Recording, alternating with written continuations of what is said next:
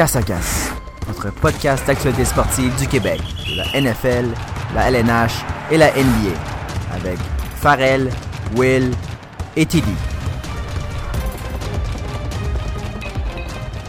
Ah! Une nouvelle semaine, un nouvel épisode de Casse à Casque. Et oui, c'est le lendemain du Super Bowl. On a été capable de digérer un peu toute la nourriture qu'on a mangée. On a mangé beaucoup, je dirais, hier. Mais on est quand même là, au poste, pour faire un podcast pour vous. On a livré un sale combat, messieurs. Oui, et on va pouvoir faire un retour en même temps du Super Bowl, étant donné que c'est pas seulement un événement où qu'on mange, mais c'est un événement aussi qu'on regarde le football. Ouais, puis apparemment, il y avait comme un, un Québécois qui jouait, c'est ça? Ouais, j'ai entendu parler. Je je pense qu'il y a quelques réseaux sportifs euh, qui ont, je sais pas, parlé de ça. Hum. Euh, je dirais que nous, on a parlé un peu, mais on voulait se différencier en même temps. Euh, mais oui, Laurent Duvernay-Tardif, c'est c'est le fun pour lui. Je trouve que c'est un bel exploit. Euh, vraiment, on va peut-être euh, s'attirer euh, des, des mauvais commentaires pour ça, mais euh, ça n'a pas été sa meilleure partie. C'est un très bon joueur euh, de ligne offensive. How dare you? Ouais. Man, c'est Laurent, là, c'est genre notre fierté. Mais il a gagné, il a gagné, c'est bon, on, on va y accorder. Euh, on on l'a vu sur quelques jeux que ça a été euh, plus difficile, mais à la finale, c'est correct qu'ils ont gagné, il y a le Super Bowl, euh, on ne pourra jamais y enlever ça. Donc, euh, félicitations Laurent, Euh, on souhaite que tu fasses encore partie de cette dynastie-là pendant quelques années, car euh, je suis pas mal sûr que ça va devenir une dynastie, les Chiefs, si Patrick Mahomes peut continuer d'être Patrick Mahomes et si Andy Reid peut nous sortir d'autres jeux explosifs comme ça, je pense qu'on va les voir. Peut-être on peut pas comparer aux, aux Patriots que ça fait euh, des décennies qui sont là, Ouais. mais euh, on- je pense qu'on peut s'attendre à quelques runs de leur part ou qui vont être très bons. Ben ouais, certain. Puis c'est tellement des, euh, des, fortes des fortes personnalités qui ont gagné ça hier. Andy Reid qui le méritait. Je disais quelque chose de, de cool aujourd'hui sur euh, Pat Mahomes. C'était plus un journaliste là, qui racontait cette histoire-là. Pendant les séries, il est allé manger avec sa, sa blonde dans un restaurant de pizza. Puis, euh, ils sont, ils sont assis, ils ont, ils ont Mhm. mangé leur repas, tout. Puis euh, tout le monde le reconnaissait dans le restaurant. Mais personne n'allait le voir, personne ne le dérangeait pour un autographe. Puis à la fin, il était juste genre, il s'est levé. Il a dit genre, Hey, c'est juste pour ça que j'aime Kansas City parce que vous respectez mon espace, puis vous respectez comme que je suis un athlète, mais que je suis aussi une personne. Puis il a payé la bouffe pour tout le monde.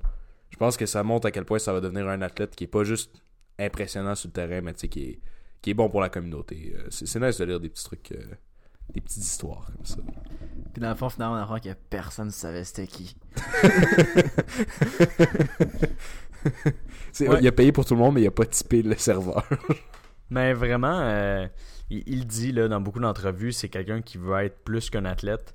Euh, ses ses, euh, collègues, je dirais, ses coéquipiers, euh, disent qu'il ressemble à Michael Jordan, à quel point il a un impact sur le terrain, puis comment il, il est big, on pourrait dire. Donc, Ouais. euh, j'ai hâte de voir quand sa carrière va se dérouler. Mais vraiment, comme tu disais, pour Andy Reid aussi, c'est un gros exploit. Je pense que c'est ce qui va euh, solidifier son entrée dans le temple de la renommée du football. Absolument. Euh, puis il est quand même légendaire de la manière qu'il qui célèbre ses victoires. Ce gars-là n'a aucune émotion. Le, ben, le, le dernier match, la finale des FC, quand ils sont allés demander et puis euh, comment euh, tu vas célébrer cette victoire-là, il a dit Ah, je vais aller manger un cheeseburger. Puis là, quand que- il a gagné le Super Bowl, ils ont demandé puis quand tu vas célébrer ça, il dit Je vais manger un vraiment gros cheeseburger, peut-être même un double. c'est comme Ouais, c'est c'est le fun. C'est pas ça que je ferais. À y mais- voir la shape, moi, je, lui conseillerais une salade ou quoi. un verre d'eau. Non, mais il est cute en même temps. Ils ont dit Ah, est-ce que tu vas passer la soirée avec le trophée? Il a dit non, je vais passer la soirée avec euh, ma femme trophée qu'il appelle. C'était Trophy Wife, je pense que ça se dit mieux en, en anglais. là. Ouais. Mais. euh, mais ouais.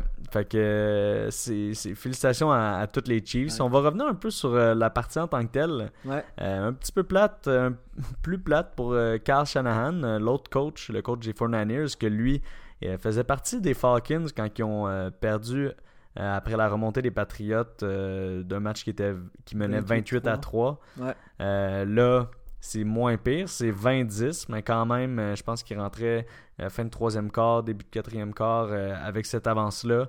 Ils l'ont perdu. Donc, je sais pas si c'est quelque chose qui va vraiment le suivre longtemps dans sa carrière. C'est clairement dans sa tête deux Super Bowls que tu as de l'avance puis que tu perds. C'est difficile. Ils ont suivi leur, jeu. tu sais. Ils avaient été solides à la défensive pendant trois quarts. Ils couraient beaucoup. Donc, c'est vraiment leur plan de match qu'on suivi toute l'année et qui a toujours fonctionné. C'est juste quelques déclics. Euh, la longue passe de Patrick Mahomes à Tyreek Hill, je pense que ça a été le déclic du côté des, des Chiefs. Que après ça, ils sont tombés dans un rythme avec la, la longue passe aussi où que Sammy Watkins burn euh, Richard Sherman. Je pense que ça a été deux gros jeux qui ont vraiment dicté la remontée, puis c'est ça qui a redonné tout le power aux Chiefs. Ouais. Parce que les, parce que les, les 49ers avaient vraiment joué le, bon début de match. C'est-à-dire qu'au début, il fallait que le, ils laissent, laissent aller le clock le plus possible pour que le, la, la partie là, euh, se termine le plus rapide. Le, le halftime arrive le plus rapidement possible sans donner beaucoup de chance à Mahomes. Puis c'était la même chose. Vous vous rappelez le match contre Houston, c'était la même chose. Il avait commencé avec une première drive où est-ce qu'il avait choisi de recevoir le ballon plutôt que, plutôt que de le donner à l'adversaire, que ce que les équipes font habituellement juste pour pouvoir marquer les premiers points, puis après ça, euh, tu donner un, coup au- aux Chiefs parce que tu veux que bon la, la pression commence. Puis on l'a vu, la pression, euh, San Francisco était capable d'en donner. euh, Les, les O-line de, les Chiefs, on va en parler plus tard, mais ça n'a pas tenu le coup tout le long de la game. Mais euh, bon, c'est sûr qu'il y avait vraiment un, chapeau à la D-line des 49ers, puis je pense que Will, tu pourras en parler un peu plus tard. Euh, mais reste que au début, ça allait bien pour les Niners. La course était présente. Euh, c'est sûr que, bon, on devait s'y attendre. Puis moi, moi, personnellement, en tant que, je prenais pour les Chiefs, puis j'avais aucune crainte par rapport à la remontée des, Chiefs, parce que c'est ce qu'ils ont fait toute la, toute les playoffs. Ils ont fait ça match après match.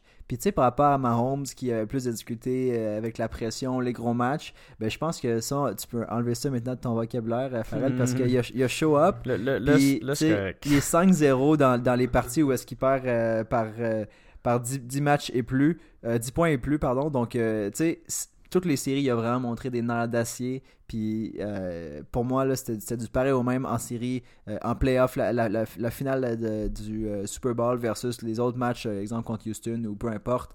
Ils ont vraiment montré qu'il y avait une attaque explosive qui s'arrêtait pas avec une bonne défensive. de L'autre côté, pas ça les limitait pas. Ils ont vraiment des forces partout. Puis chapeau surtout à Damien Williams qui a, vraiment eu, des, jeux très clés, très importants pour, euh, pour euh, vraiment là, amener un second souffle aussi à l'offense. Ça n'a pas juste, juste passé par Mahomes. Encore euh, un de ses touchés. Je suis pas Ouais. certain. que Ouais, exact. touché. Ouais, exact. Mais c'est bon, on va y laisser. Euh, je pense que ça sert à rien d'être salty. Après, ils ont, ils ont fait d'autres touchés puis ils ont gagné par plus que un. Donc, on peut pas tous euh, tout mettre ça là-dessus. Mais je pense aussi qu'on on oublie, après la deuxième interception des 49ers, euh, pour beaucoup, on croyait que c'était fini. Je pense même que la défensive des, des 49ers pensait que c'était fini. Ils sont allés dans les end zones, ils ont pris leurs petites photos, ils ont fait Ça, leur là, move. faut, faut que ça arrête. Ben, c'est cool la saison régulière, mais au Super Bowl, quand t'es pas encore certain d'avoir gagné, après, ça, ça paraît moins bien. Mais euh, la, la deuxième interception, je dirais que c'était pas la faute à Patrick Mahomes. La première l'était plus. Euh, quand même, ça n'a pas été son meilleur match qu'on pourrait dire. Il a été impressionnant par moment, mais c'est pas, ça n'a pas tout tombé sur lui. Euh, je dirais que plus que d'habitude, justement, c'est c'est ça qui est le fun avec les Chiefs et avec Andy Reid. On, on aurait pensé en rentrant dans ce match-là que Damien Williams aurait pratiquement pas eu le ballon, euh, qui serait resté pas mal juste par le jeu euh, aérien. Finalement, je pense qu'il a couru 17 fois. Euh, C'est ils ont vraiment changé ce qu'ils font d'habitude. Euh, Ils ont vraiment passé le ballon à tout le monde. Comme on a dit, Watkins y a été impliqué, Hill y a été impliqué, euh, Kelsey y a été impliqué aussi. Donc, ça, ça a été un, quand même un, un très bon match euh, pour beaucoup de joueurs à l'offensive, sauf peut-être comme on, dit la O-line. Ben écoute, je pense Schwartz que... a bien joué. Ouais, mais tu sais, honnêtement, Mahomes, statistiquement parlant, il y a eu une des pires games de sa saison. Euh, mais moi, j'ai pas vu un Patrick Mahomes plus faible que d'habitude. Il a manqué quelques passes, il était off-target à certains moments. Mais moi, c'est la première fois que je voyais Mahomes se faire rusher à ce point-là. Ouais, ouais, La, ouais. ligne, euh, la ça. ligne défensive des 49ers est, est violente à un autre niveau. C'est Nick Bosa. Amstrad a très bien joué. Amstrad a super bien joué. Nick Boza, moi, c'est un de mes highlights du match. Euh, five tackles, un sack, puis un force fumble. Malheureusement, ben heureusement, en fait, Mahomes l'a recouvert. Mais c'est juste pour dire, ce gars-là, c'est sa première année dans la ligue. Puis déjà, il y a, une, il y a tellement un impact. Hier, si les 49ers avaient gagné, moi, je l'aurais vu comme mon, probablement mon MVP de la game. Là. il était extrêmement dominant, puis la ligne offensive des, des, euh, des Chiefs, elle donnait littéralement tout. Mhm. Fait c'est la première fois que je voyais Patrick Mahomes autant euh, sur les nerfs, puis se faire euh, poursuivre à ce niveau-là. Ça limitait probablement la qualité de ses passes. quand on dit une moins bonne game, c'est une moins bonne game dans les, les standards de Patrick Mahomes. C'est ça, c'est pour Patrick Mahomes. Si on enlève la deuxième passe, euh, la deuxième interception qui était pas vraiment de sa faute, ça a fait deux passes de toucher, une interception. Il y a quand même eu 286 verges de passe, je pense. Donc c'est Ce qui est très Ça bien. reste beaucoup de verges de passe pour beaucoup de carrières qui se rendent pas là dans un match. Euh, donc ça, ça reste très bien. Euh, je pense aussi qu'on l'a vu courir euh, contre les Titans puis être capable de passer à travers deux joueurs. Quand il a essayé ça au début de la game contre les 49ers, Il s'est fait. euh, il- ça n'a pas été le, le- il- il a essayé de courir pour le toucher. je- Puis je pense que c'est Jimmy Ward. Ouais, qui l'a- il l'a pas manqué. l'a quand même bien sonné.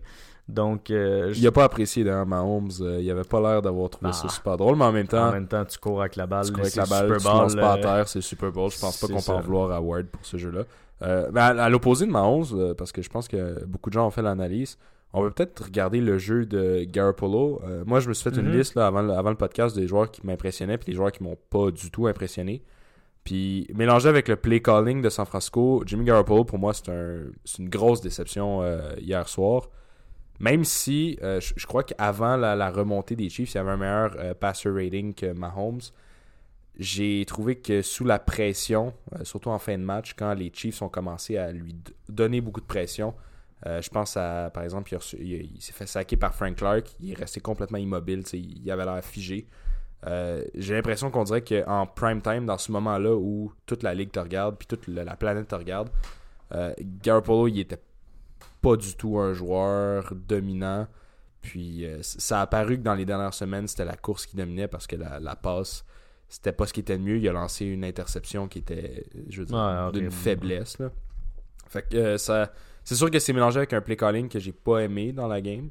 Mais euh, j'étais déçu, puis je serais curieux de savoir, pensez-vous que de la manière qu'on on- qu'on envisage euh, Jimmy Garoppolo, généralement, tu sais, dans des moments importants comme ça, quand, quand il y a un flop ou quand euh, il se présente pas à, à son top niveau, on a tendance à lui offrir une réputation de comme joueur qui est pas capable de finir. Euh, Est-ce que vous pensez que Jimmy Garoppolo, c'est un, joueur qui est euh, Super Bowl euh, level ou c'est plus un, un corps arrière euh, normal? Ben, il a déjà gagné le Super Bowl. Hein.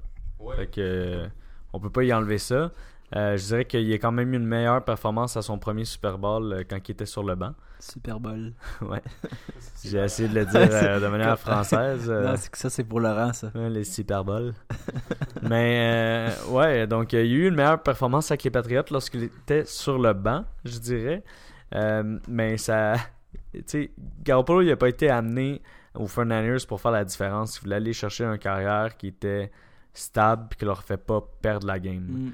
Euh, c'est pas nécessairement ça qui était capable de sortir cette game-là. Mais en même temps, quand ça fait quelques semaines, je pense que c'était la finale de conférence de l'Ouest où il a lancé 7 passes. Il était pas non plus dans un momentum énorme. Quand tu Ouais, passes. 7 fois durant un match puis t'as pas à faire ça, t'es plus dans le même mood. Puis je pense que ça, ça fait quand même une différence. Ouais, mais je pense que ça va aussi toute la saison. Il n'y a, pas eu grand match cette saison où est-ce que Garoppolo a eu à faire la différence. Tu sais, dans, dans, dans les fantasy, par exemple, il était, il, était presque écarté. C'était vraiment, euh, bon, des, des- les, les, les joueurs individuellement, euh, comme euh, Kittle, par exemple, qui, s'illustraient, euh, mais aussi surtout les running backs. Tu sais, on a vu des séquences est-ce que Coleman a été un des meilleurs running backs dans la ligue pendant quelques semaines. Après ça, ben, on a surtout vu Monster, c'est ça qui nous rappelle en, en fin de saison. Breida. Euh, Breida a eu une, une ou deux bonnes séquences euh, durant la saison aussi. Mais ça a vraiment passé par la course. Tu sais, je pense que Garoppolo aussi, il, est- il est un peu euh, mis dans le moule à la Brady aussi, dans le sens, fait, fait pas trop d'erreurs, puis euh, tu sais, sur- surtout dans le clock management, puis tu sais, gère, gère bien le match, soit conservateur, puis tout ça. Mhm. Mais il manque l'aspect clutch de Brady qu'il avait Mais clairement fin, pas. fin de carrière Brady. plus. C'est ça, oui, oui. Ouais. Ben, on- je parle plus de Brady comme mettons qu'on voit en ce moment dans les, les deux, Ouais, deux trois ouais. dernières saisons. Parce que clairement, il, il est pas capable de, de jouer là. C'est vraiment pas comparable à Brady là, dans ses meilleures années. Mais euh, je je veux juste dire que justement, c'est vrai, quand il a fait 17 passes, c'est- pas parce qu'il il était poche, juste parce que le jeu, on, on, on a, T'en as pas le besoin. de on n'a pas besoin de lui, puis c'est pas lui qui aurait fait gagner le match, Puis, tu sais, là, euh, puis c'était un peu prévisible aussi. C'est-à-dire que moi aussi, j'aurais joué un peu le match différent. J'aurais plus exploité vraiment les safety, puis ben, surtout les corners de, de Kansas City. euh, parce que, ben, euh, au niveau de la, la course, euh, tu sais, les Chiefs ont relativement une bonne D-line comparativement à le reste de leur defense. Fait que c'était sûr que ça allait pas être des gros trous béants au niveau des, des running backs des, des Niners. Fait que, tu sais, ce qui devait arriver est arrivé. La seule chose, c'est que je pense que les Niners étaient beaucoup plus près du but là, euh, à un certain moment. Puis ça, ça, c'est peut-être qu'ils ont comme oublié un peu de, de, de, de continuer à ouvrir la machine alors qu'il y Ouais, avait le, ça. la- le lead. Puis ça les a coûté le match. Ouais, puis euh, je sais pas si Will, t'avais d'autres joueurs en particulier que tu voulais euh, passer à travers. euh, Ouais, ben, euh, je vais pas leur passer à travers. Là, ouais, passer à travers. C'est tellement violent, man. Euh, ouais, ben, euh, j'ai été impressionné par Sammy Watkins, Ouais. euh, qui a eu une grosse game. Sammy Watkins, pour un gars qui a été plutôt décevant pendant la saison, tu sais, qui a pas Ah, été. Attends, ces deux premiers matchs étaient très impressionnants. Ouais, puis après ça, plus rien. C'est ça. Mais il était, euh, moi, ce que je lui reprochais dans la saison, c'est que c'était pas un joueur fiable. Et puis, hier, avant, c'est sûr qu'au quatrième quart, c'est Tyreek Hill qui est comme devenu la, la- la cible numéro un, puis on a revu cette connexion-là. Mais avant ce catch de Tyreek Hill-là, puis cette belle séquence-là, c'était Sammy Watkins qui attrapait le plus de passes, puis qui était le, le mieux placé. Euh, c'est sûr qu'il y a moins un rôle euh, sur le spotlight. Là. Il se fait pas couvrir par euh, nécessairement les meilleurs cornerbacks. Mais Ben, comme tu l'as mentionné, il y a Burn Richard Sherman, ce, qui est, ce qui est quand même pas rien. Euh, aussi, je ne sais pas s'il va rester avec l'équipe euh, encore longtemps. Mais il reste un an de contrat, mais il a dit qu'elle allait peut-être sit out la- l'année prochaine. Oh, Euh, donc, on va voir ce qui va se passer avec lui. Je pense que justement, encore cette année, il s'est un peu blessé. Puis, il a été blessé pas mal toute sa carrière depuis qu'il est rentré dans la ligue avec les Bills. Ouais. Je pense qu'un an en dehors du football, ça pourrait lui donner le temps de se remettre de ses blessures, revenir plus en force. Ils l'ont quand même payé cher, les Chiefs. Donc, si c'est out, je sais pas trop contractuellement comment ça se passerait. Mais euh, c'est ça qu'il dit. Il dit qu'il pense peut-être ne pas jouer l'année prochaine. c'est intéressant. Ça va être euh, bon à suivre. Éven- éventuellement, avec une performance comme hier, j'imagine qu'il va devenir un, un agent libre assez intéressant pour, pour des équipes qui ont besoin d'aide à ce niveau-là. Un gars que il m'a absolument impressionné, mais son utilisation était ridicule, c'est George Kittle. Euh, il a reçu, je pense, 7 targets pour 35 verges. Comme, il a vraiment pas été utilisé comme la, la- la cible numéro 1 qu'il devrait être. Euh, par exemple, j'ai aimé euh, son implication au niveau des blocs. Euh, George Kittle, je lisais beaucoup de, de trucs sur lui parce que c'est un peu devenu un de mes chouchous pendant Hmm. l'année. Puis je l'avais comme dans mon fantasy. fait que- Mais lui, quand il était kid, son père, il l'entraînait, puis il a convaincu toute l'équipe que la meilleure position, c'était euh, ligne offensive, c'était pour protéger ton corps arrière. Puis, tu sais, il, est clairement craqué, là, George Kittle. c'est clairement un gars qui est pas sain d'esprit, nécessairement. Fait que lui, son trip, c'est pas nécessairement d'avoir des gros jeux, des grosses passes de toucher. C'est de bloquer pour protéger Jimmy Garoppolo. Puis, dans une game où il a pas été utilisé à sa juste valeur, il a quand même bien fait ça. À quelques reprises, il a, il a été euh, protégé Garoppolo. Ça n'a pas été suffisant, euh, naturellement, pour la victoire, mais c'est un, un bon petit shout-out à, à George. Ouais, puis euh, je pense de l'autre côté, euh, ça a mieux été du côté de Kelsey. Il y a eu, un- Ouais. entre autres, un, un drop où, où est-ce que, tu sais, une séquence est-ce qu'il aurait pu facilement aller, aller chercher. euh, Il a comme passe. arrêté devant, tu sais, il restait une verge Ouais, avant le, le premier essai, puis il a fait comme non. Non, exact, c'était pas un drop du tout, là, je me suis mélangé, mais c'est c'est ça, c'est un, un, un, un- peu de crampe de cerveau, mais en même temps, c'est difficile pour, pour, les, pour nous d'imaginer la, la vue que le joueur avait. Est-ce qu'il est savait qu'il était dépassé ou. Exact. Il, il a peut-être juste pensé vraiment qu'il y avait une opportunité d'aller vers la gauche puis de faire un autre 10-15 verges de plus. Mais bref, c'est ce qui est intéressant, c'est que euh, bon, euh, Andy Reid a vraiment confiance en Kelsey, puis Mahomes aussi. Le Je- jeu suivant, il donne les- la balle dans les mains pour qu'il aille chercher le first down. C'est exactement le point que je voulais amener. C'est c'est super intéressant. Tu sais, comment ces gars-là, surtout Andy Reid, c'est un gars Beaucoup expérimenté, respect, il peut ouais. pas perdre euh, Ouais, un Kelsey en gars confiance. Super Il la relance tout de suite, il va Ouais. chercher le premier essai, c'est fini. On parle même plus de cette Mm. erreur-là. Parce que euh, si justement Kelsey attrapait pas le deuxième ballon pour le premier essai, Ouais. on aurait probablement plus parlé de, du flop qu'il avait fait pour aller chercher Ah le non, premier essai. Puis il y a eu deux, trois autres attrapés qui ont suivi, c'est- Dont un touché. c'est- ouais, vraiment un- une pièce là, tellement importante de cette équipe-là. Exactement. Puis, euh, c'est- euh, je pense qu'on a vraiment vu les deux meilleurs talents de la ligue s'affronter là, au Ah, Absolument. Euh, ils, ont, ils ont des facettes différentes. Tu sais, Kelsey, il n'est pas nécessairement autant bon en bloc que Kittle parce que Kittle, c'est une machine. Mais Kittle est plus gros mais, aussi. euh, mais c'est ça, mais les, deux, là, je pense que ce qui les rassemble un peu, c'est au niveau de leur agilité. Les deux sont très rapides. Euh, une fois qu'il y a un ballon, ils décampent comme des wide. Ouais. Fait, que, fait que non, ça a été vraiment intéressant de les voir. Je, je sais, je- je sais même plus là, qui si j'avais à choisir un, là, pour- autant pour mon équipe ou, ou pour mon fantasy. Euh, moi, j'adore Ke- Kelsey là, personnellement, Ouais. mais Kittle, c'est vraiment impressionnant de le voir. Puis c'est vrai que c'est dommage qu'il n'ait pas été utilisé autant.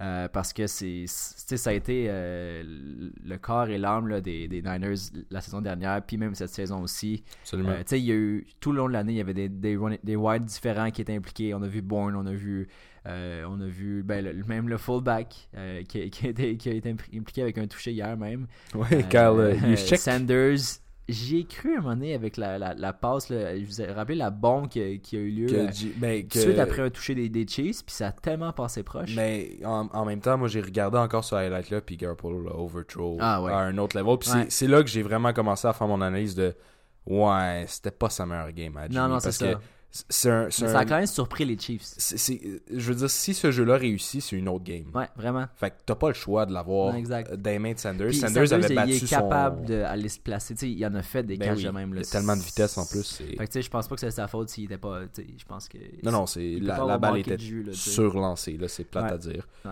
Euh, sinon, honnêtement, on a pas mal fait le tour. J'ai j'ai juste, euh, j'essaie juste de... Ah oui, euh, Debo Samuel, euh, qui a eu, je veux dire, une game très correcte, sans, sans être un, highlight. J'aime beaucoup comment euh, Kyle Shanahan l'intègre au niveau de la course. Euh, ce gars-là est tellement dynamique, puis en bon langage de québécois, il vire sur un dixaine tellement rapidement. Euh, fait que ça va être intéressant de le voir. Moi, j'ai l'impression qu'il va être une pièce importante dans les années à venir, puis probablement un fantasy player intéressant aussi. Parfait, donc ça fait le tour pour le Super Bowl. Je pense que on va y aller maintenant avec les questions euh, que les euh, followers, les auditeurs nous ont mis sur Instagram pour le podcast. Euh, J'ai commencé avec les questions plus hockey, euh, plus football, je veux dire, puis ceux-là qui ont rapport aux Canadiens, on va les garder pour la chronique.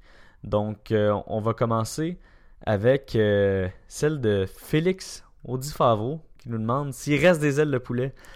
Donc, ceux-là euh, qui, ont, qui ont suivi notre Instagram hier, euh, ils peuvent savoir qu'on a fait euh, un, gros party de Super Bowl. Et oui, il en reste des ailes de poulet, Félix. Donc, sinon, Frank Foot 22 euh, nous demande si on prendrait plus George Kittle ou Travis Kelsey. J'imagine que c'est une question par rapport à dans notre équipe. Si on avait à gérer une équipe, lequel des deux qu'on voudrait le plus. Euh, pour ma part, je vais commencer en faisant une petite analyse des deux, leurs forces. Ouais. Et euh, ben, c'est pas vraiment des faiblesses qu'ils ont, les, les deux tight ends, étant donné que c'est les deux meilleurs tight ends de la ligue. Travis Kelsey, je dirais qu'il est plus rapide, euh, il est plus agile. C'est quasiment un, un géant wide receiver, donc avec la vitesse, les mains, l'agilité d'un wide receiver, mais en grand format. Donc, ça, c'est, tu veux toujours ça.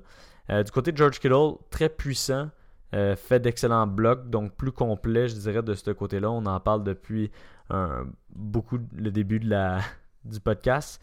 Donc, pour ma part, euh, je pense que j'irai avec George Kittle, étant donné que également, un petit peu plus jeune, euh, ça fait c'est seulement sa troisième année dans la ligue. Il montre autant qu'il peut faire des gros jeux dans les attrapés que justement aider le jeu par la course. Donc pour ma part, c'est George Kittle. J'aimerais vous entendre là-dessus. Euh, c'est pas des surprises pour personne. Moi, c'est George Kittle aussi. Euh, pas, pas juste pour ses qualités. euh, je pense que effectivement, les deux sont capables de gros jeux puis de grosses courses après la, après la passe. Mais justement, pour les, les aptitudes de Kittle en bloc, ça, ça fait de lui un joueur qui est plus complet, il est plus gros. Ma seule crainte, c'est que Kittle est plus vulnérable aux blessures. On l'a vu à quelques reprises euh, cette année. Kittle est pas. euh, c'est arrivé qu'il était blessé puis qu'il manquait des matchs. Mais je vais quand même y aller avec euh, Kittle pour le, le talent puis le- la complétude de, de son jeu. C'est bon, puis moi j'en ai parlé, fait que moi c'est Kelsey all the way. Ben, on, on doute pas des, des performances que Kelsey peut nous sortir. Euh, sinon, il y a Nico qui nous demande c'est qui votre équipe de football préférée? Euh, Ça fait quelques fois, je pense que moi et Tom, on en parle un petit peu euh, qu'on est des bons fans des Bills. On a beaucoup de gear des Bills. On, a, on, va, on va les voir à chaque année. C'est pas les Alouettes? non, non, effectivement, c'est euh, c'est pas les Alouettes, c'est les Bills de Buffalo. Euh, pour deux des trois analystes, et je vais laisser William parler de son équipe. De mon côté, euh, c'est les Vikings euh, du Minnesota euh, qui ont gagné mon cœur, euh, Alex Farrell. Parfait. Donc, ça, c'était les, les questions plus football. Une petite transition entre le Canadien, le football et le hockey. On va y aller avec une question qu'on a eue de hockey.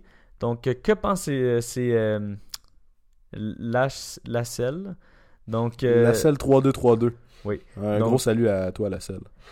je sais pas comment ça, ça, ça se dit, si c'est une partie du nom ou c'est le nom de famille. Peu Moi, importe. je pense que c'est Las Sellé. Ouais, ça, ça se peut. Donc, que pensez-vous du gardien Yaroslav Askarov? Euh, Un article parlait que le CH l'aime bien. J'ai lu cet article et Oui. j'en ai fait de l'acné. Donc, euh, ben, je vais parler pour ma part de qu'est-ce que je pense de Yaroslav Askarov. Tu nous parleras de ton acté, acné par la suite. Oui.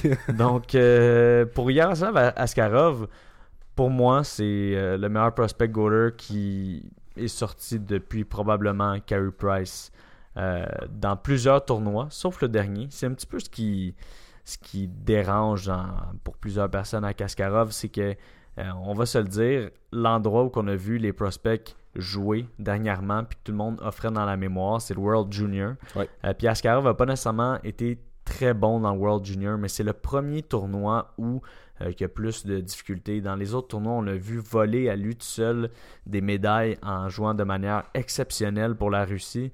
Euh, même dans sa ligue en ce moment, il y a, il y a des moyennes de fou, que ce soit euh, dans, dans les arrêts ou dans les, les buts accordés. Donc, ça reste un excellent prospect. Il y a tout ce qu'on cherche pour un prospect euh, goaler. Je pense, selon moi, qu'il va partir top 10. On a vu l'an passé Spencer Knight, qui était un autre très bon prospect, mais selon moi, moins bon que Yaroslav Askarov, partir 13e. Donc, euh, je pense que c'est. Ça, ça- ça vaut la peine top 10 pour Askarov, étant donné qu'on voit moins souvent des gardiens partir haut. Mais euh, avant sa performance au World Junior, je pense que je le mettais top 5. Donc là, de le garder top 10, c'est quand même conservateur. Et euh, je vais te laisser y aller avec l'article pour du CH, étant donné que je ne l'ai pas lu. Ouais, ben, euh, vite, Spencer Knight, c'est, il a une plus grosse shape, il ressemble plus à Ben Bishop dans, dans son but, un peu dans son Mhm. style. Askarov, il est plus agile. Moi, il me fait penser à Vasilevski euh, euh, par moment, plus, euh, un peu plus petit. Mais effectivement, il joue dans la Ligue seconde en KHL, qui est comme la, la AHL, la Mhm. KHL. Puis il domine, il a 17 ans, je crois. Il va, va tomber sur, sur son 18. Puis euh, tout ça pour dire, je pense que le, on, on devrait laisser les, les championnats mondiaux jun- juniors de côté. Pour lui, ça n'a pas été une belle performance, mais on a assez d'échantillons pour savoir que c'est un bon joueur. Là où j'ai pas tripé, c'est l'article le cite, puis je veux dire, ils ont raison dans l'article, euh, c'est Askarov, je veux dire, c'est un projet, il y a 17 ans, presque 18. Euh, on sait que ça il prend doit plus. pas avoir 18 pour qu'il ait joué dans le tournoi junior? Fait qu'il y aurait. Non, parce que. Non, parce que, ouais, non, sinon, Byfield, il- il n'y avait pas 18. C'est ça. Puis quand t'as pas 18, tu portes une grille, mais comme c'est un gardien, il Ouais. porte toujours une Il y avait une grille. C'est ça qui est mélangeant. C'est pour Mais, ça que je euh, ça. Que, euh, c'est ça. Puis euh, l'article le cite, puis ils ont tout à fait raison dans, dans l'article. Le journaliste a bien fait sa job. C'est Askarov, il va être repêché. Après ça, on risque de pas l'avoir en, en Amérique avant deux ans, le temps qu'il finisse son développement là-bas. Puis il risque de jouer un 2-3 ans à AHL, le temps de pogner le beat de la une ligue américaine, de s'habituer justement aux angles parce que la patinoire est plus petite. Et puis, euh, justement, ce que, ce que l'article cite, c'est c'est intéressant pour le Canadien parce que, je veux dire, Primo, c'est ça. Primo va être prêt dans 2-3 ans. Si on passe Primo avant Price, mais là, on paye Price qui fait rien pendant un bout. Puis, euh, tandis que si c'est Askarov à la place, mais ça laisse plus de temps pour Price et son contrat, qui est absolument un désastre. Mais euh, là où justement, j'ai trouvé ça euh, triste, c'est oui, Askarov, ce serait un bon pick. Là. Je veux dire, si le Canadien le prenait, ce serait un- on aurait le meilleur prospect goaler de la ligue. L'affaire, c'est juste que le repêchage est à Montréal.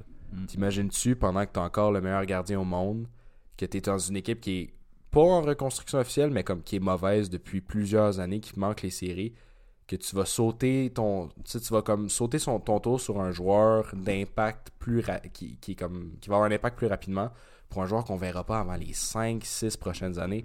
Fait que c'est c'est juste. notre cœur de fan n'est peut-être pas assez fort pour soutenir ça, ce serait la bonne décision à prendre. Dixième, si on le pique dixième, c'est une bonne décision. Puis euh, je suis sûr que dans 6-7 ans, on va pas le regretter, mais est-ce qu'on est prêt à attendre un autre 6-7 ans?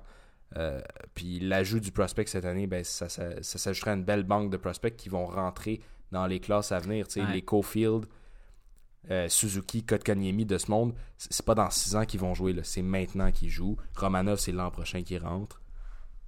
Donc, je pense que ça fait un bon euh, transfert vers le segment La chronique.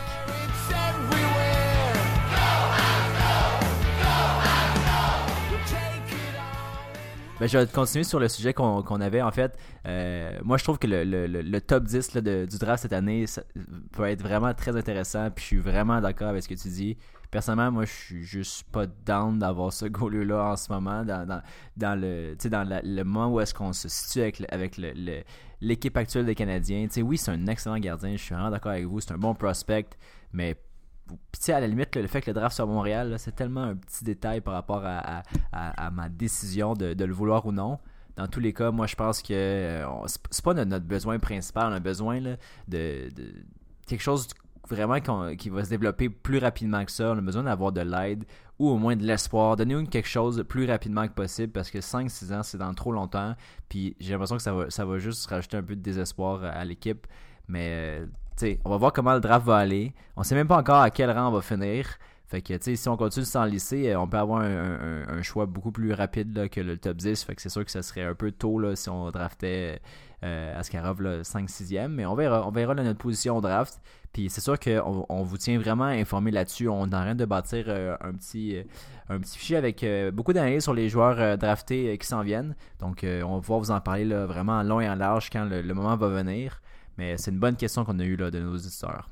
Ouais, puis par rapport à piger dans le top 10, moi, c'est un peu ce que je vise pour le Canadien. J'espère qu'on va pas encore euh, piger dans les alentours de 15. Euh, puis en tant que tel, le joueur que je vise pour aller chercher pour le Canadien, c'est Drysdale. Vraiment, je pense que ça pourrait Mais exactement il donner ce qu'on... tank. Ben, c'est parce que on parle beaucoup de Drysdale top 5, mais maintenant avec l'émergence de Studzol, on parle bien de Holtz, de Raymond, on sait jamais où est-ce que les, les joueurs vont pouvoir sortir. Euh, puis je pense qu'il y a une chance que Drysdale peut-être pourrait tomber 6-7, euh, ce qui est quand même possible pour le Canadien, on va se le dire. Donc euh, je pense que ça, ça répond à la question. Et pour la dernière question, qui est en fait les sujets, un des sujets qu'on voulait aborder pour le Canadien dans euh, la chronique, c'était par rapport au euh, qu'est-ce qu'on fait avec Kovalchuk? Donc, est-ce qu'on échange Kovalchuk? Est-ce qu'on signe Kovalchuk? Euh, En ce moment, Kovalchuk, il, il joue très bien, on peut se le dire. Dans les 11 derniers matchs, il a fait 8 points. Donc, euh, 9 points? 9 points. 9 points. Donc, euh, 9 points. En ce moment, il y a un, un, pourcentage de, de sh- shooting, on peut dire, de 17,2%. Donc, euh, ce qui veut dire qu'il score sur 17,2% des fois qu'il tire au but. C'est très élevé, je dirais. Euh, c'est plus haut que ce qu'il il a fait en moyenne dans sa carrière, même quand on parlait de ses années où il faisait 50 buts. Euh, donc, c'est sûr que c'est pas quelque chose qui va maintenir à l'âge qu'il a puis à la courbe qu'il a en termes de, de performance. Clairement que en ce moment, il joue plus haut que ce qu'il il va continuer à jouer. Donc, il ne faut pas quand même garder euh, un échantillonnage de 11 matchs et se dire Ah, c'est ça qu'il va produire pendant une saison complète si on le ressigne. Euh, je pense que tout a un prix. Puis c'est ça que je veux amener. Euh, dans ma tête, c'est pas est-ce qu'on échange Kovalchuk ou on signe Kovalchuk? C'est est-ce qu'on échange Kovalchuk? Si oui, pour combien? Euh, Dans ma tête, la ligne, j'ai une ligne que je me suis mis puis que je dirais non. fait que s'il m'appelle, je veux dire non là. Mais euh, pour moi, c'est un choix de quatrième ronde. Un choix de quatrième ronde, je dis non. Un choix de troisième ronde, je dis oui. Donc, euh, il y en a qui peuvent dire, c'est, à quatrième ronde, je dirais oui. Mais c'est pourquoi c'est là que je fais ma ligne entre les deux, c'est que lorsqu'on on pige en quatrième ronde, en moyenne, dans la NHL, c'est moins de 20% des joueurs qui sont pigés en quatrième ronde qui jouent dans la NHL. Euh, tandis que quand on va en troisième ronde, c'est un petit peu plus de 30%. 30%. Donc euh, là, ça m'encourage un petit peu. Mais quand on parle d'échanger un joueur qui est en, train de contribuer là pour l'équipe compte une chance, une chance sur cinq, même moins que ça, d'avoir même un joueur qui va un jour être dans l'équipe. Euh, je trouve que c'est un peu tiré par les cheveux, étant donné qu'en plus, on a plein de choix de quatrième, cinquième ronde dans les dernières années. Donc, on a eu en masse dans, notre banque de choix de repêchage. Et euh, si on regarde Kovalchuk, si on le signe, autre que seulement son apport sur la glace, on parle d'un jeune l'an prochain qui s'en vient, Romanov, un autre russe. Et je pense que Kovalchuk pourrait beaucoup aider à l'intégration de ce jeune-là dans l'équipe. Puis en plus, c'est quand même un joueur de renom. Donc on a de la misère à signer des agents libres à Montréal. Ben, Kovalchuk peut-être nous dirait je vais vous aider à amener des, gars euh, à Montréal. Donc je pense que c'est un peu ce côté-là pourquoi que contre un choix de quatrième ronde, il n'y a pas assez de côté positif, même si on pense Ah, c'est le futur, on accumule des pics. Il y a une limite à ce qu'un un choix de quatrième ronde va t'apporter comparativement à ce que Kovalchuk, autre même que ce qu'il fait sur la glace, peut t'amener. Ouais, puis t'as amené beaucoup de points intéressants. Là. Puis honnêtement, moi, je suis.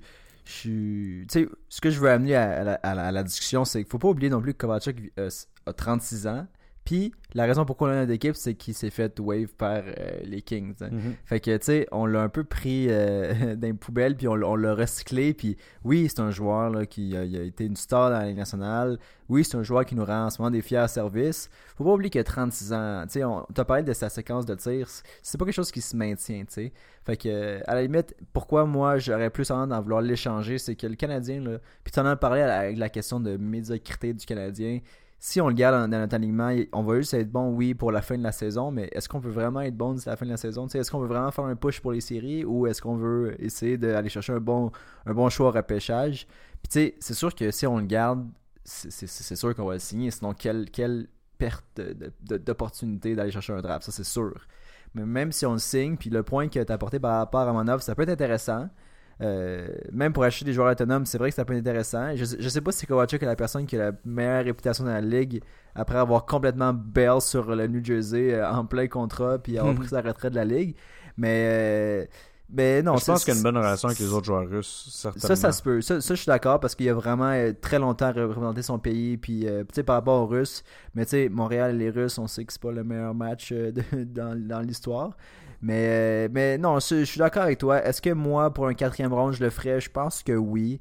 Mais euh, il y a des choses qu'on sait pas. C'est, on sait même pas Kovalchuk qu'est-ce qu'il veut faire. Peut-être que lui, il veut, il veut, prendre sa retraite à la fin de l'année ou il veut jouer en Russie. Ou, on sait pas ces affaires-là. Est-ce que c'est vraiment assez avec Marc Bergevin? Est-ce que Marc Bergevin a un plan? Oui, moi je pense que oui, clairement. Mais on, on parle pas, tu sais on peut pas euh, spéculer sur des choses qu'on sait pas, ben, comme est-ce qu'il va signer ou non? Nous, dans notre tête, c'est est-ce qu'il signe? Tu sais, Marc Bergevin, clairement, il l'a amené, il a redonné une autre chance.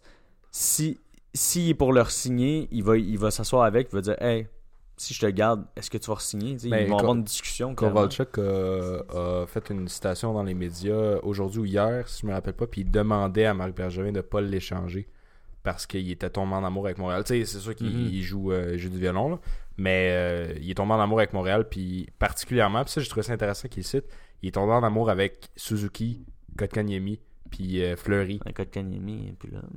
ouais, mais on va en parler dans, on va en parler on en parle bientôt. on vous garde en haleine aujourd'hui. Hein? Ça doit être incroyable, écoutez ça. Mais euh, ouais, non, il est tombé en amour avec les jeunes, puis il a envie de. je pense qu'il sait qu'il est plus jeune, mais il a envie de contribuer à comme à l'avenir de l'équipe. Moi, j'aurais tendance à le garder, même pour contre un choix de troisième. Euh, je trouve pas que l'historique de repêchage de Timmins est assez bonne pour me dire comme ouais, on s'en est départi pour un troisième, on va avoir de quoi de solide. Puis aussi, tu sais, je veux dire. Mais moi, c'est l'historique de choix de première ronde, j'aime pas. Les, autres ah, choix, c'est quand même mieux. Ouais, notre historique de. honnêtement, cette année, il, va, falloir attaquer la situation. Gallagher dans plus bas, euh, dans plus bas. Ouais, puis souvent, ancien choix de deuxième ronde, mais je veux juste dire, tant qu'à avoir un joueur de talent qui en ce moment joue pas pour un contrat, il joue pour le fun d'être dans mhm. un marché qu'il aime. Tu sais, je veux dire, il vend des billets aussi. là Peut-être que Molson va mettre son pied à terre, mais en ce moment, le monde qui va voir le Canadien, ils sont contents d'aller voir Kovalchuk parce qu'il met beaucoup d'intensité sur la glace. Si ça se transpose dans un contrat de deux ans, parce que moi je m'attends pas à ce qu'il fasse sauter la banque ni euh, un contrat de plusieurs années. Là. Contrat de deux ans avec le Canadien, lui il va être heureux, nous on va être heureux. Puis ça reste un joueur euh, qui, au pire, ajoutera de la profondeur à notre noyau. Mais euh, tu t'apportes un point intéressant. L'apport qu'il peut avoir pour Romanov, j'y avais pas pensé. Puis c'est vrai que Romanov, il va revenir de Russie. Euh, Est-ce qu'on connaît son niveau d'anglais? Peut-être pas. Peut-être qu'il peut-être qu'il est niveau Emeline, là, puis qu'il comprend rien. Euh, fait je pense qu'avoir ce gars-là dans la chambre, ça peut être. Ça peut être pertinent. Puis c'est un peu euh, comme Markov avait une bonne influence sur Galchenyuk. Euh, Puis vite, vite, on a, on a temps, ça- un autre euh, russe dans l'équipe Un autre ce russe dans l'équipe en ce moment? Eh mon dieu, tu me sur le spot. Je pense Euh, pas. Attends, là. un autre russe. vite, vite, comme ça, quand je pense, je pense pas. Donc, justement, ça serait l'économe. Il est Non, pas russe. Imagine, il y a comme un russe dans l'équipe, comme flagrant, puis on passe à côté. Les Euh, experts de casque à casque l'ont pas vu. Mais ouais, c'est ça. Donc, je pense que pour ça, ça pourrait être bon, justement, étant donné qu'on on veut une personne. Puis on le sait, Ovechkin a parlé dernièrement de comment c'était difficile de rentrer dans, Ouais. dans un locker room dans tes premières années, puis que personne parle ta langue. Ovechkin, il Euh, voulait beaucoup Kovalchuk avec les Capitals quand il était agent libre, là, Mhm. après son, euh, son départ des Kings. Ovechkin, il demandait à son organisation d'aller le signer parce que justement, je veux dire, c'est un russe de plus, c'est encourageant, puis tu, tu bâtis un noyau de joueurs. Puis les Russes, je veux dire, euh, oui, ils ont une réputation, ils sont quand même extrêmement talentueux. là. Ouais, donc euh, je pense que qu'est-ce que ça peut amener? Euh, dans le sujet, c'est on parle beaucoup dans les rumeurs d'échange de Petrie et de Tatar. Et euh, qu'est-ce que je vais amener avec ça? C'est que si on regarde Kovalchuk, puis qu'on parle de l'an prochain, l'année d'après, on a beaucoup trop de joueurs de top 9, euh, selon moi. Parce que si on regarde ça, après, t'as Tatar, t'as Drouin, t'as Dano, t'as Rekot Kanyemi, Pelling, Suzuki, euh, Gallagher. T'as trop de top 9 pour pouvoir fitter dans ton top 9. Je- T'es rendu avec comme 10, 11 joueurs, puis il y a des joueurs que tu peux juste pas faire juste sur un quatrième trio parce que ça fit pas Ouais. avec ce que le joueur il fait. Tu sais, un, un joueur offensif. Mais ça, c'est si la courbe de progression va à merveille. Là, tu sais, je veux dire, Ben, euh, on s'entend que Pelling et Kotkaniemi et Suzuki, on n'est pas là pour que l'an prochain, ils jouent encore à Laval. là. Non, non, Surtout clairement Suzuki, on se Kotkaniemi dire. non plus, là, je veux C'est dire. ça, c'est pas ça le plan. Euh, fait qu'à un moment donné, il y a quelqu'un qui va être de trop. Euh, puis je pense pas que Kovalchuk non plus, il veut jouer comme euh, quatrième ligne ou même comme attaquant qui, se fait healthy scratch avant, les, matchs. Donc euh, ça amène à. On a Tatar en ce moment qui est le leader de beaucoup des points dans l'équipe.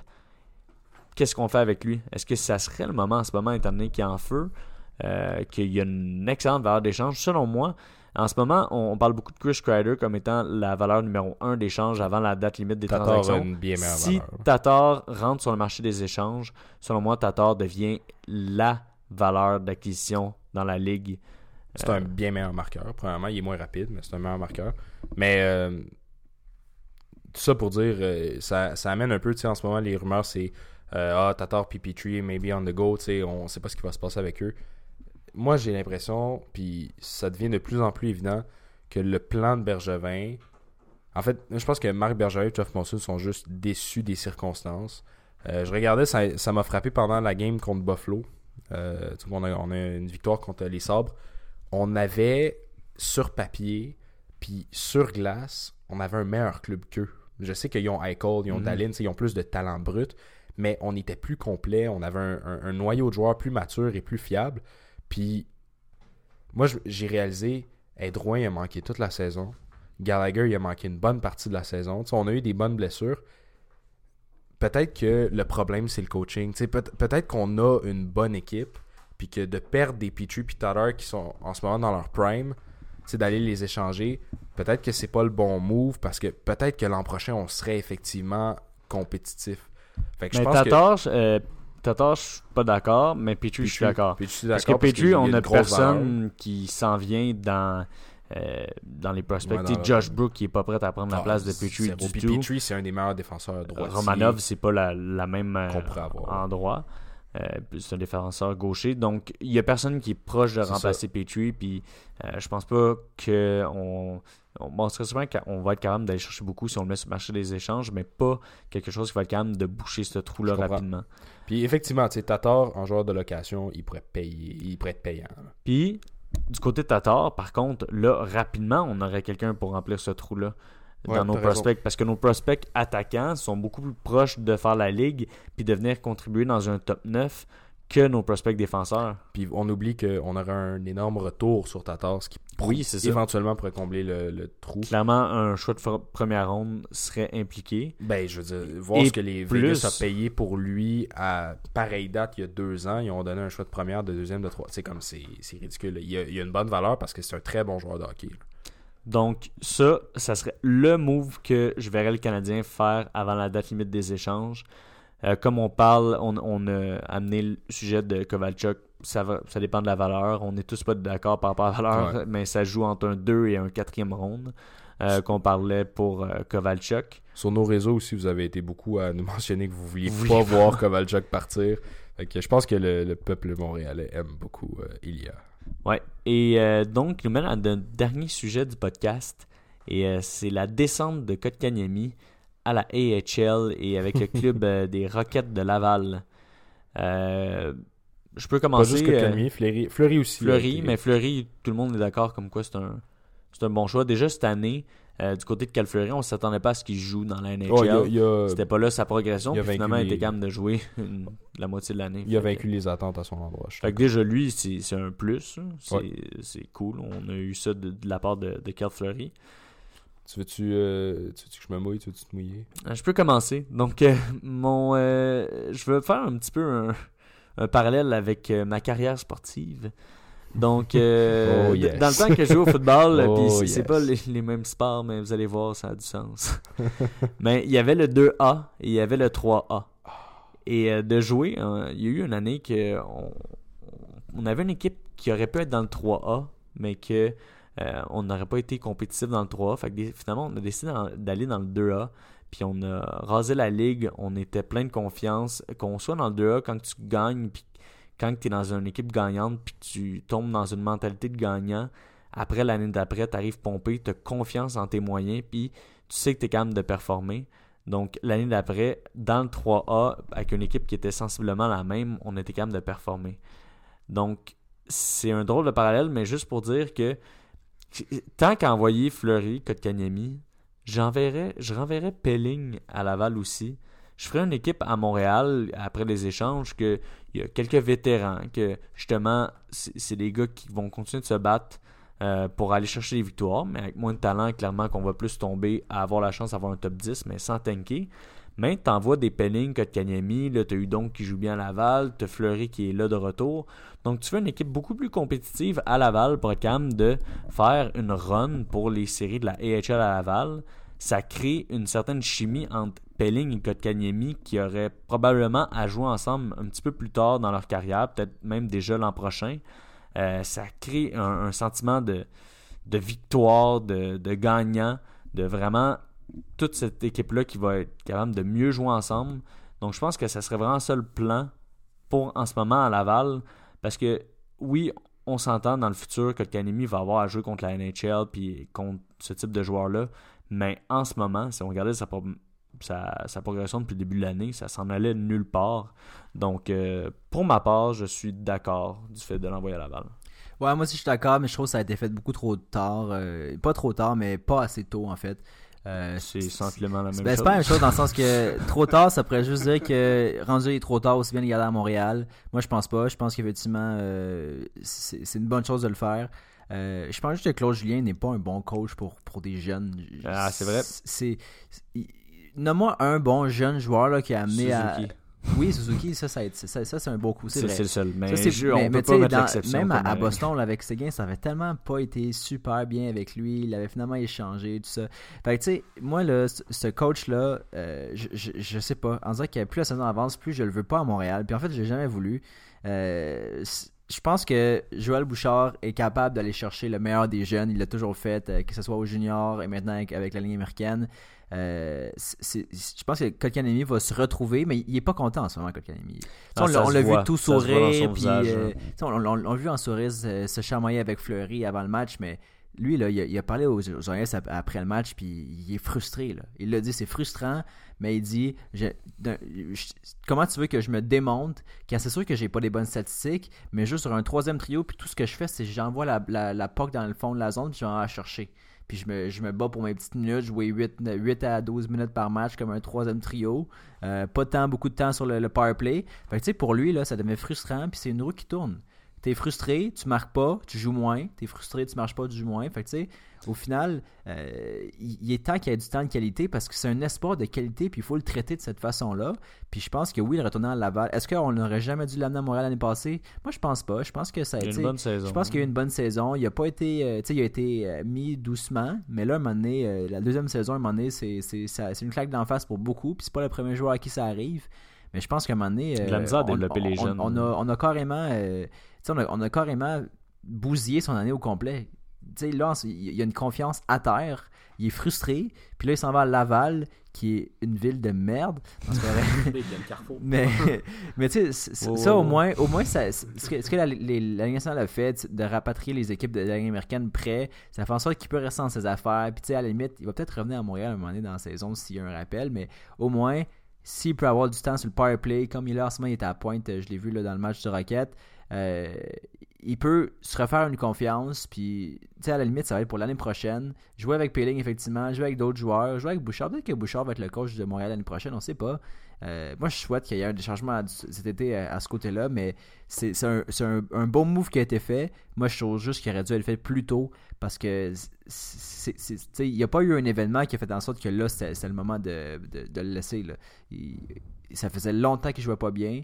Puis euh, c'est, euh, je pense que c'est oui, c'est de bon augure. Fleury, même chose. Un moment donné, je pense que le fait que le Canadien a fait ça, ça veut juste dire que le Canadien, d'après moi, là en ce moment, ils vont commencer à, plus vouloir vendre leurs joueurs. Et donc, ils vont vouloir, à la place de mettre un, gars comme Kekoniemi ou Fleury euh, à l'avant-plan, ils vont vouloir mettre un gars comme Wheel, un gars comme. euh, ben, à la limite, ils vont vouloir beaucoup exploiter des gars comme Petrie, comme Tatar, euh, parce qu'ils veulent les mettre les plus attrayants possible pour le marché des joueurs autonomes.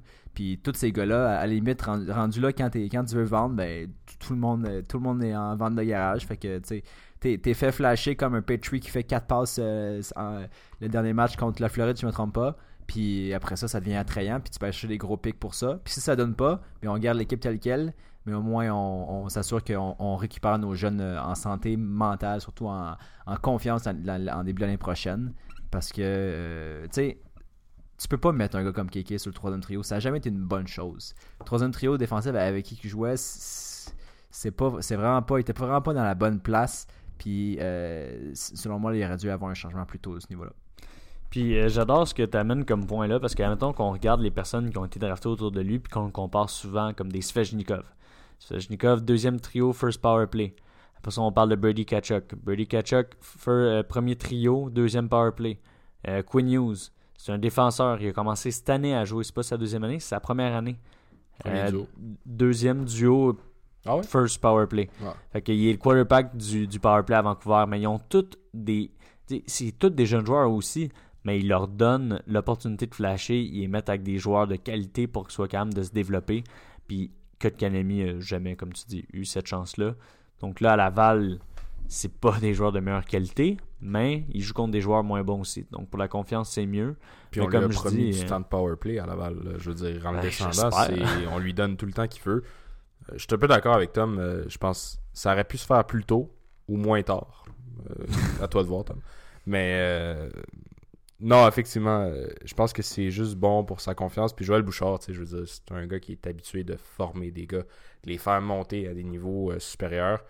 Puis justement, il a besoin d'un- gain de confiance, mais avant la confiance, il a besoin de jouer au hockey. Puis ça n'a pas d'allure. On, on vit la même situation qu'avec Alex Galchenyuk. Alex Galchenyuk, à un certain point, ça faisait 4 ans qu'il était dans la ligue, il jouait 12 minutes par game. Tu comme, tu peux pas sélectionner un joueur troisième overall, effectuer cet investissement-là en draft capital, puis le faire jouer sur un troisième trio, ne jamais jouer en supériorité numérique. Tu sais, je veux dire, c'est du gâchis de talent, puis comme, je veux dire aussi, c'est une question de spectacle. Euh, Je, pense que je sais pas si Claude Julien peut améliorer cette mentalité-là. Tom, t'as même un excellent point avec gains à Boston. J'y avais pas pensé, mais c'est littéralement ça. Je veux dire, il n'y a pas un bon historique avec les jeunes. Le Canadien n'a pas un bon historique de développement de jeunes. Puis moi, je pense que c'est ça l'alerte rouge. C'est ça comme le point à améliorer parce que on gagnera pas la coupe cette année. Là. Puis probablement pas l'an prochain. Je suis désolé de l'annoncer comme ça, sans vous avertir. C'est je veux dire, faut qu'on se concentre sur développer nos joueurs. Puis ça fait une couple d'années justement qu'on a des, des bons investissements en termes de, draft. Cole Caulfield, là, ça va être un excellent joueur si on le développe. Mais s'il revient de la NCAA puis qu'on l'utilise sur un quatrième trio, jamais en power play, je te garantis que ça va être un flop. Ouais, mais où que j'aime, euh, la seule direction que je peux voir que ça fait du sens, euh, c'est que ça fait plusieurs, euh, comme 2-3 ans, je dirais plus 2, et avec cette année, étant donné qu'on a d'autres, je pense qu'on a 11 euh, choix dans ce draft-là, euh, qu'on draft beaucoup, beaucoup, mais dans les années avant ça, étant donné qu'on était comme contender, on échangeait souvent des choix de deuxième ronde contre justement Petrie. Euh, c'est ça qui est arrivé. On, voulait aller chercher des joueurs qui pouvaient jouer là, donc on avait moins de prospects de qualité qui s'en venaient euh, dans le pipeline. Puis là, avec tous ceux-là qui s'en viennent, on, on a parlé de Romanov qui devrait jouer à Montréal, mais on parle des, des Caulfield, euh, on parle de Norlander, il y a encore Josh Brook, Fleury. Je pense qu'on est capable d'avoir un bon club à Laval. Puis si on est capable de monter un bon club à Laval, en, ce moment, le Canadien, qu'est-ce qui arrive, c'est que dès qu'il y a un blessé, ben tout s'effondre. Étant donné qu'on est capable de quand même performer quand tout le monde est en santé. Mais là, si on est capable d'avoir une euh, bonne équipe à Laval, ben les personnes qu'on va remonter après quand il y a des blessés pour venir jouer quelques matchs pour boucher, ça va pas être des Del Weiss, euh, ça va pas être euh, des, des, des joueurs qui font rien. là. Non, ça. ça va être des bons joueurs qui vont venir apporter euh, du temps de qualité. Donc, ils vont jouer quelques matchs avec le Canadien, mais qui vont être capables d'avoir des grosses saisons puis d'être un powerhouse dans la AHL. En ce moment, les Athletics sont en train de faire euh, leur euh, top, euh, dans le fond, de toutes les équipes, le, farm system de toutes les équipes de la Ligue. euh, sont rendus à 8 et le Canadien n'est pas encore sorti. Donc, on est dans les meilleurs farm systems euh, de la Ligue. Puis je pense que justement, quand tout cet afflux de prospects-là va arriver, ce qui est vraiment sur le bord, là, on, les voit tous arriver bientôt. Euh, ça va faire vraiment du bien au farm system de Montréal. Puis je pense que justement, en ce moment, on garde Claude Julien à Montréal, étant donné qu'on on a des joueurs qui il peut faire l'affaire avec lui dans son, dans son euh, style de jeu. Mais clairement que dans ma tête, on est en train de groom. euh, je pourrais dire, j'utilise beaucoup d'anglicisme, mais je sais pas c'est quoi les mots en français. On est en train de préparer euh, Joël Bouchard, vraiment, à ce qu'il prenne euh, la Mais je pense pas que c'est tant. Est-ce que, est-ce que tu prends un. Est-ce que tu payes. Combien il payé, Claude Julien? 5 millions par année? Il est vraiment payé cher en ce moment. Est-ce que tu l'as vraiment pris en attendant que Joël Bouchard soit prêt pas au début, mais là, le plan a Mais quasiment l'affaire, c'est- c'est juste changé. l'affaire, c'est juste c'est le même country club de co- coach qui coach à Montréal depuis euh, les 15 dernières années. C'est la même affaire. C'est tout le temps des, les Claude Julien de ce monde. Là, il parlait de Bob Hartley. C'est toute la même gang. Ils vont arriver ici. Ça va, être- ça va faire un clash avec les jeunes français, et tout ça. Bob Hartley? Ouais, Bob Hartley, euh, il, il a beaucoup été lié à- aux rumeurs, là, surtout dans le temps, le congédiement de Michel Terrien et tout ça. Tu sais, Michel Terrien est rendu à son deuxième passage. Claude Julien aussi. Ouais, il est scout. À un moment donné, il faut que tu euh, faut, faut que tu ailles voir ailleurs. là. Puis je pense que Joël Bouchard serait du renouveau. Petite tranche de vie, Bob Hartley m'a déjà coaché l'histoire d'une pratique. Excellent, merci. Et Will. il m'a très mal développé d'ailleurs. Je suis un très mauvais joueur. Donc, tu vois, on le veut je pas à suis Montréal. très mauvais. Mais tu sais, puis là, on, en ce moment, on n'est pas en train de faire le, le, le, le, qu'on appelle ça, le crucifix de, de Claude Julien. C'est pas ça le, c'est pas ça le but. Il fait un job correct. C'est juste, de parler euh, euh, du développement des joueurs, des bon jeunes. joueurs. Puis tu sais, on a parlé de Kovalchuk, on a parlé de Tatar, puis tout ça. Puis pourquoi moi je pense que je serais plus ouvert à ouvrir mes portes et à les vendre, c'est que à un moment donné là, en ce moment t'as Kovalchuk qui joue, puis t'as, t'as, euh, puis mettons t'as Drouin qui est blessé. Puis tu sais, même avant que Kovalchuk est arrivé là, puis que Drouin était blessé. Kiki jouait pas plus sur un deuxième trio là. Non, c'est ça. l'affaire, c'est que si tu faut pas oublier que Drouin va revenir un moment donné, tu sais, euh, moi je pensais qu'il allait revenir après Eiffel, finalement, et je pense qu'il est mort. Deux semaines de plus, ça, euh, ça a été annoncé. ça- ça va s'en venir peut-être, mais tu sais, faut juste pas oublier qu'à un moment donné, si on veut que ces joueurs-là jouent sur les deux premiers trios, parce qu'on veut que nos jeunes se développent, ben, à un moment donné, il faut qu'il y ait de la place pour ça, puis à un moment donné, ben, il faut, faut faire des décisions, parce que c'est pas un Kovalchuk qui va réchauffer le bas sur le quatrième trio, ou tu sais, euh, c'est pas non plus, on va pas non plus couper sur le temps de glace de d'autres joueurs qui sont des jeunes vétérans qu'on veut quand même qu'ils performent, des Armia, des, des Laconen, des Gallagher, euh, des Domi, ces gars-là, ils veulent avoir du temps de jeu aussi, puis ils sont payés pour ça aussi. Mais c'est parce qu'à un moment donné, t'en as trop de gars comme ça. Puis je pense que, tu sais, on peut pas se permettre de garder Kovalchuk et Tatar parce qu'à un moment donné, il y a plus de place pour un, gars comme Keke qu'on veut faire développer, euh, comme que Paling, que Caulfield. Tu sais, Caulfield, là, si tu mets sur un troisième trio, il va mourir. Ce gars-là, il mesure 5 pieds 4. Là, puis s'il si, se met à, à jouer sur un trio défensif, il va capoter. Puis il va, il va, il va, il va, il va être dead après une, un an et demi. Ce gars-là, il est fait pour marquer des buts. Il est fait pour avoir des bonnes opportunités de marquer. Tu peux pas le mettre sur un troisième trio, ce gars-là. tu sais. Mais je pense pas qu'il va euh, venir l'an prochain. Je, sais pense pas qu'il va venir l'an prochain ça, non mais- plus. Mais tu sais, là, on a parlé de Kovacha pour le signer deux autres années. Ça s'en vient, ça s'en vient gruger des années du de pool de prospect. Là. Ouais. Fait que tu sais, il faut commencer Non, à penser à ces affaires-là. Euh, moi, je pense pas. En fait, si les Canadiens gardent à la fois Tatar et euh, Domi et euh, Kovalchuk, faut pas oublier que Domi il est, est RFA cette saison, agent avec restriction. Euh, selon moi, il y, a, il y a un- il y a un gars de trop dans l'équipe avec ces trois gars-là euh, de retour. Puis, Ouais, puis euh, Domi, ça va être intéressant de voir ce qu'on va en faire. Je pense qu'on pourra en parler dans un prochain épisode. euh, ouais, je pense qu'on a fait le tour pour on a fait euh, le cet tour. épisode. On Mais, a répondu à toutes les questions. Il y, a, il y a un certain Émile B. Tuo. En tout cas, mon Émile, merci d'avoir été patient parce que tu as envoyé ta question, il n'a pas répondu.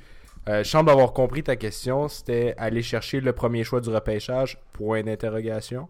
Eh bien, mon Émile, je veux pas être celui qui t'annonce des mauvaises nouvelles, mais honnêtement, ça n'arrivera pas.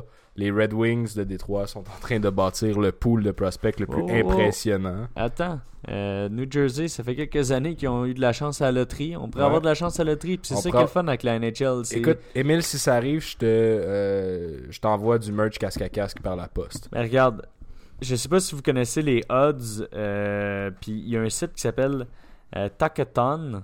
Si ça vous tente de faire l'exercice à la maison. On va l'épeler pour vous euh, euh, en auto, c'est T-A-K-E-T-O-N. N- T-H-O-N, je pense. T-H-O-N.